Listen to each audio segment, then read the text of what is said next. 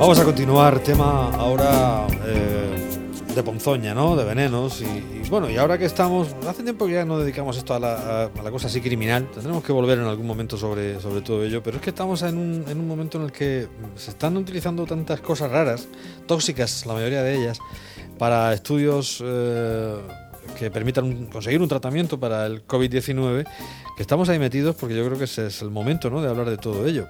Hay una cosa que se llama hidroxicloroquina, que nos lleva por, por, la calle de la amargura. Eh, desde que Trans se la toma, eh, eh, fin, por litros, esto es un, es un, lío, porque la, la, Organización Mundial de la Salud, por ejemplo, interrumpió primero y retomó después ensayos con hidroxicloroquina. Primero los interrumpió porque había un estudio que decía que, era, que esto era muy malo.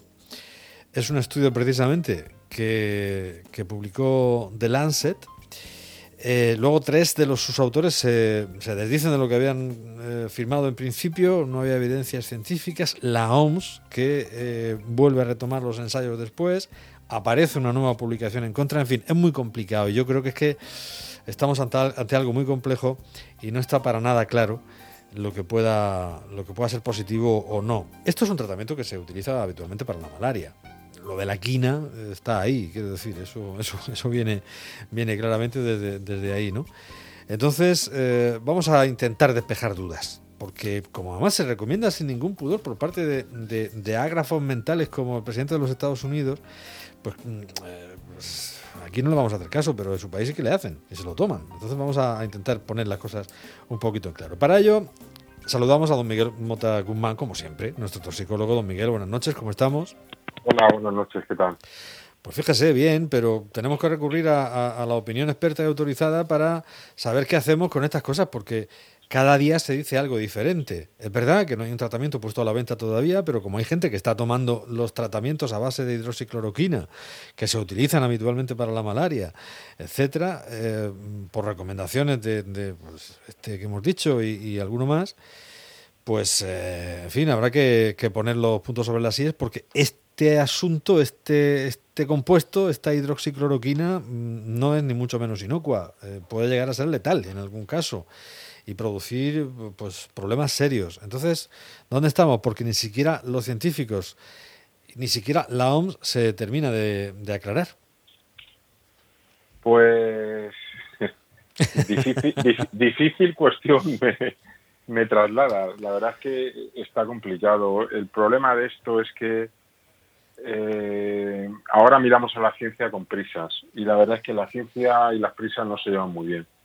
Entonces, claro, queremos respuestas contundentes a problemas muy concretos y no es fácil. Cierto es que hay esperanzas en esta molécula. Eh, si no la hidroxicloroquina, la cloroquina parece ser que, de momento es esperanzadora, pero claro, es como la vacuna, esto requiere sus tiempos y aquí las prisas no son buenas consejeras. Entonces, parece ser que tienen una efectividad contrastada a nivel de cultivos celulares, incluso contra el virus, pero claro, eh, el, ambiente es muy distinto. Esto es como, no sé, como jugar un amistoso en césped artificial o ponerte a jugar una final de Champions en el Bernabéu. Eh, la situación cambia mucho. Entonces, claro, de, de trasladar trasladar todas las condiciones, eh, bueno, que están muy conseguidas y más o menos artificiales de, una placa Petri en un laboratorio a un organismo eh, con toda la variabilidad biológica que nos caracteriza según la edad, el sexo, la raza y, encima en un organismo eh, con una patología, pues claro, el mecanismo de acción de estas sustancias, que, que también tiene sus dudas, porque incluso contra la propia malaria tampoco es del todo conocido, ¿no? Entonces, claro, eh, esto necesita tiempo, necesita estudios epidemiológicos muy amplios, necesita, pues bueno, al final un, un estudio multidisciplinar que lo que requiere es tiempo. Y exactamente igual ocurre con la vacuna. Nosotros, pues claro, el público en general, pues vacuna, vacuna ya, ¿qué pasa? ¿Por qué no llega? Pero claro, la vacuna requiere de unos, de unos tiempos y unos protocolos que no es conveniente saltarlos porque lo tomas con prisa y luego al final tienes reacciones adversas, puedes tener algún y aquí las reacciones adversas te puede llevar por delante un paciente. Entonces, claro, eh, es, muy difícil y, no es fácil, como estamos viendo. en cualquier caso, cuidado porque, por ejemplo, mm, eh, con pacientes con patologías cardíacas, incluso sin ellas, pues puede afectar ¿no? Eh, la, hidroxicloroquina al ritmo cardíaco, alterarlo, en fin, puede producir algún que otro problema en ese sentido. Y también trastornos neuropsiquiátricos que, según los casos, si entramos en un cuadro agudo de psicosis, eh, pues puede darse hasta un intento de suicidio o un suicidio consumado. Entonces, claro, cuidado con esto, ¿no? Incluso si se, si se, si se está tratando la malaria, es que eh, no es algo, ya decía, inocuo en principio. Claro, tenemos que tener en cuenta que todos estos compuestos al final son moléculas que quieren matar a, bueno, podríamos definir a un virus como el estado más elemental de vida, ¿no? Aunque vas a, ser ácidos nucleicos y poco más, una envoltura proteica, pero al final eh, están, son moléculas para, para matar, ¿no? Entonces, todas tienen su, su toxicidad. Normalmente jugamos con un balance beneficio-riesgo a favor de la seguridad, que una dosis concreta y para un determinado, una determinada patología, pues el beneficio es mayor que el riesgo, pero no dejan de ser sustancias pues con un potencial tóxico. Es muy importante Mm, aplicarla al paciente adecuado, a las dosis adecuadas y para la patología adecuada. Y aquí es donde llega el problema. ¿Es la hidroxicloroquina la molécula efectiva para el COVID? Pues hoy por hoy, de momento, parece que no. Es decir, hay datos esperanzadores, pero, pero hace falta trabajarlo. Entonces, muy probablemente no sea la hidroxicloroquina, sino sea un derivado que consigamos que sea efectivo y que no tenga estos efectos adversos que están nombrando, donde también podríamos meter alteraciones de córnea, eh, problemas de visión, eh, problemas abdominales, es decir, que son muchos los efectos adversos. Entonces, bueno, eh, lo que hay que optimizar esa molécula minimizando efectos adversos y que de verdad sea efectiva como el COVID.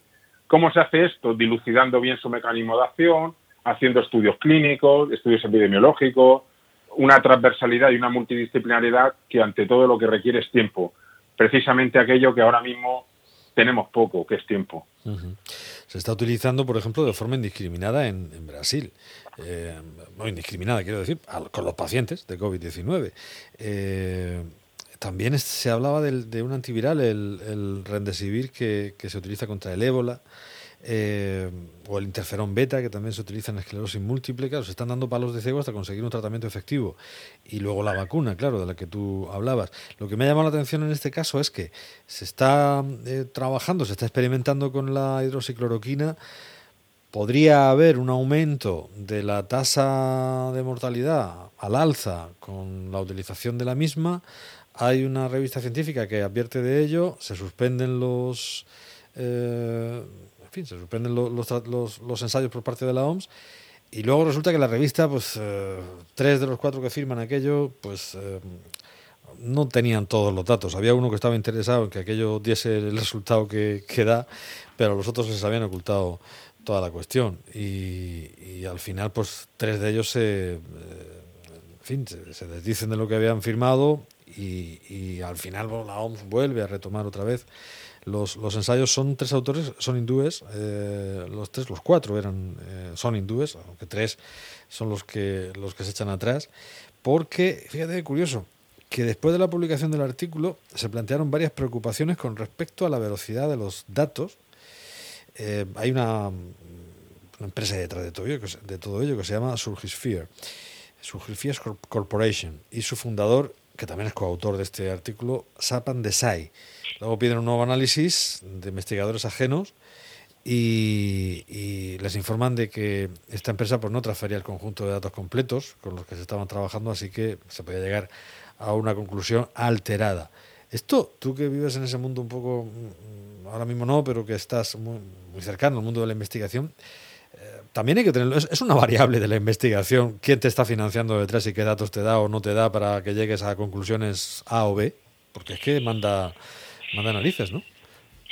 La verdad es que es, un poco un poco desagradable afrontar esto porque si hay algo en lo que podemos confiar es en la independencia y en la pulcritud y exactitud de, de la ciencia, ¿no? El método científico por eso es tan duro y es tan difícil investigar, porque no te permite ninguna licencia. Es decir, tú, por mucho que tú tienes que ser lo más objetivo posible, por mucho que quieras un resultado, tú te ciñes a lo que tus métodos de medición te digan, tienes que tener los controles de, los controles de calidad más estrictos para que esa medida se pueda reproducir en cualquier otro laboratorio y que es y que, y que con tu con tu artículo que tienes que escribir que es que te, te pueden corregir hasta una coma si cambia el significado, o sea, es un, es un estado de pulcritud y de exactitud impresionante. Entonces, estas cosas hacen muchísimo daño. Yo eh, lo que he estado leyendo al respecto me genera muchísima confusión.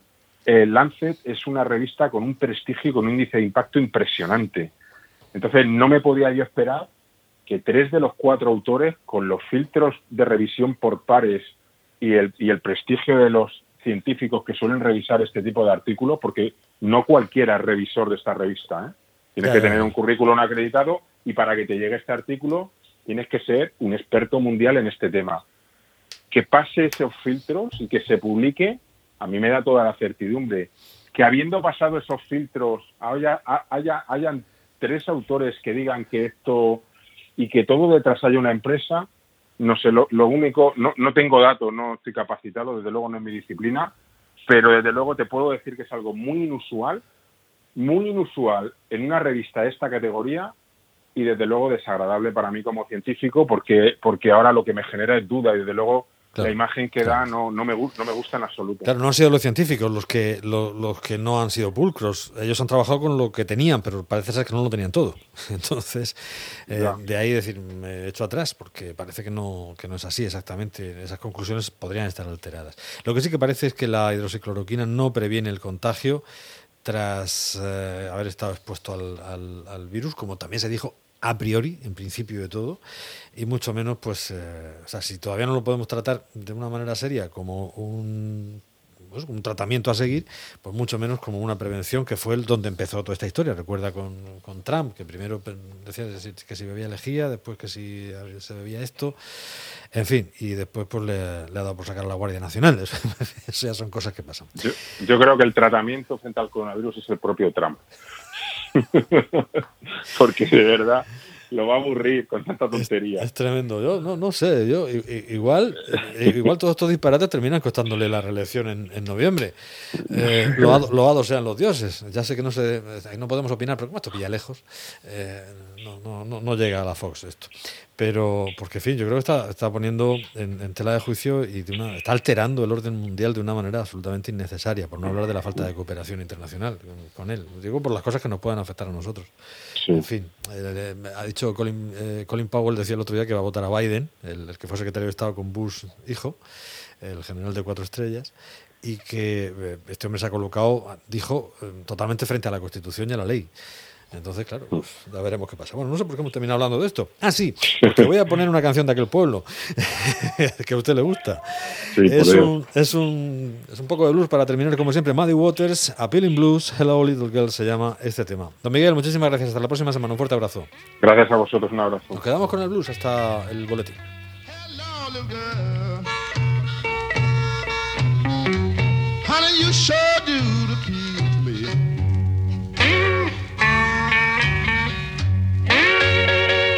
Well, you know you don't mind me.